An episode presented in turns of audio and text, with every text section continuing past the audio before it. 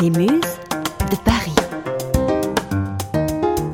La radio de l'inspiration. Inspirez-vous, vous êtes sur les Muses. Muse de Paris. Bonjour les muses de Paris, c'est l'heure du flash de l'inspiration du jeudi 19 novembre 2020. Un focus lumineux à ne pas louper si en 2021 vous souhaitez vous initier aux us et coutumes ainsi qu'au langage de la start-up. Et combien d'actions j'aurai dans cette structure Euh, 1 328 134 actions exactement. Oh la Ce vache. qui représente 34,4% des parts de l'entreprise. J'adore bosser avec des étudiants en Je finance. ne te hein. fais pas dire. Économie. Ah oui. Il faut savoir que Marc a déjà réduit son pourcentage de 60 à 51. Alors avant toute chose, peut-être faudrait-il définir ce qu'est une start-up. Alors c'est une entreprise qui évolue dans la sphère des nouvelles technologies. Jusque-là, rien de trop complexe. Mais Steve Blank, un entrepreneur de la Silicon Valley basé en Californie, a apporté une précision, euh, sa propre définition.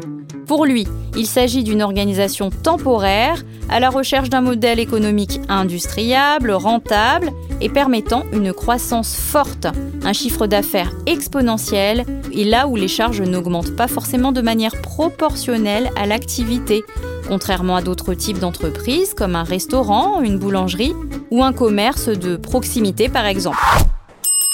Bonjour madame. monsieur, une tradition. Une tradition bien sûr. Voilà. Je trouve que chez les tout petits commerçants, c'est souvent meilleur. Alors justement, si on croise un start-upper là euh, dans notre quartier, il pourrait très bien nous dire Salut, j'ai monté une entreprise, j'organise régulièrement des activités de remue-ménage cérébraux avec l'équipe, je leur fais des retours, je vérifie euh, notre tableau de bord pour éviter la mauvaise réputation, je prépare des synthèses sur des sujets sensibles et je prépare des captures d'écran que je transmets à ma hiérarchie. Je frôle la dépression parce que j'enchaîne des tâches alors que la date limite est très proche.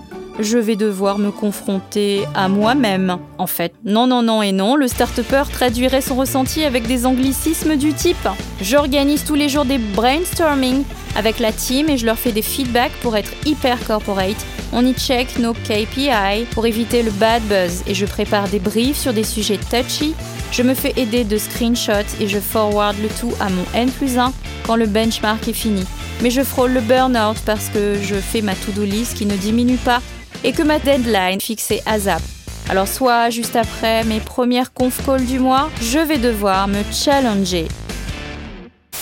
I want France to be a startup nation that thinks and moves like a startup. That is a long way, but we will walk the walk together. My tailor is rich. Be you. Be, f- be proud of you because you can be do what we want to do. Qui c'est qui a dit ça? And that's why we are here. Alors oui, la loi Toubon impose en effet depuis 1994 aux entreprises d'utiliser la langue française dans l'ensemble de leurs moyens de communication, notamment sur la voie publique. Mais on ne peut pas dire que cette loi soit un franc succès du côté de la French Tech.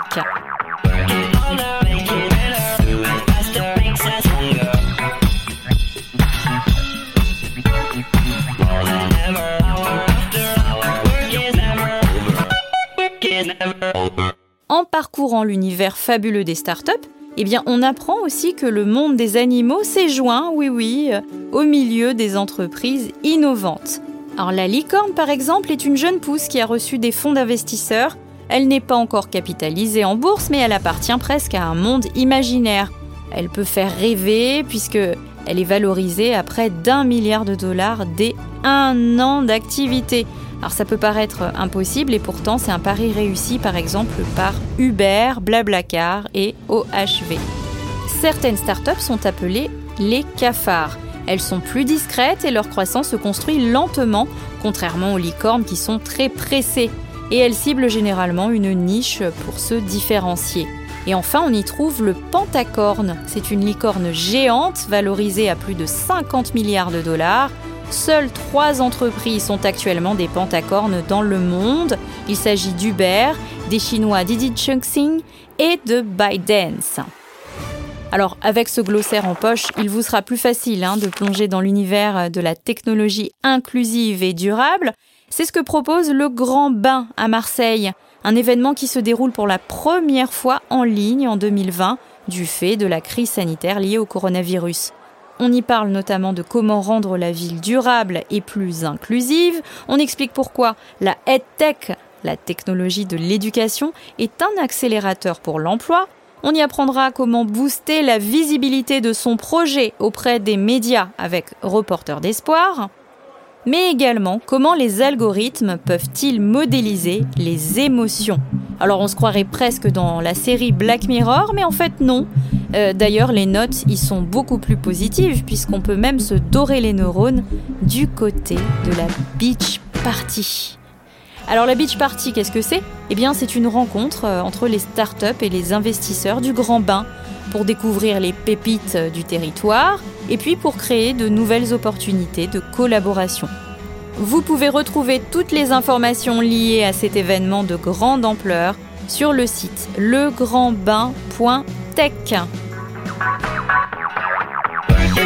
C'est la fin du flash de l'inspiration spéciale Startup. Vous pouvez suivre toute l'actualité des muses sur notre site internet lesmusesdeparis.fr et nous vous invitons à vous abonner à notre newsletter ainsi qu'à nos réseaux Instagram, sur Facebook, Twitter et LinkedIn. À bientôt sur les Muses de Paris.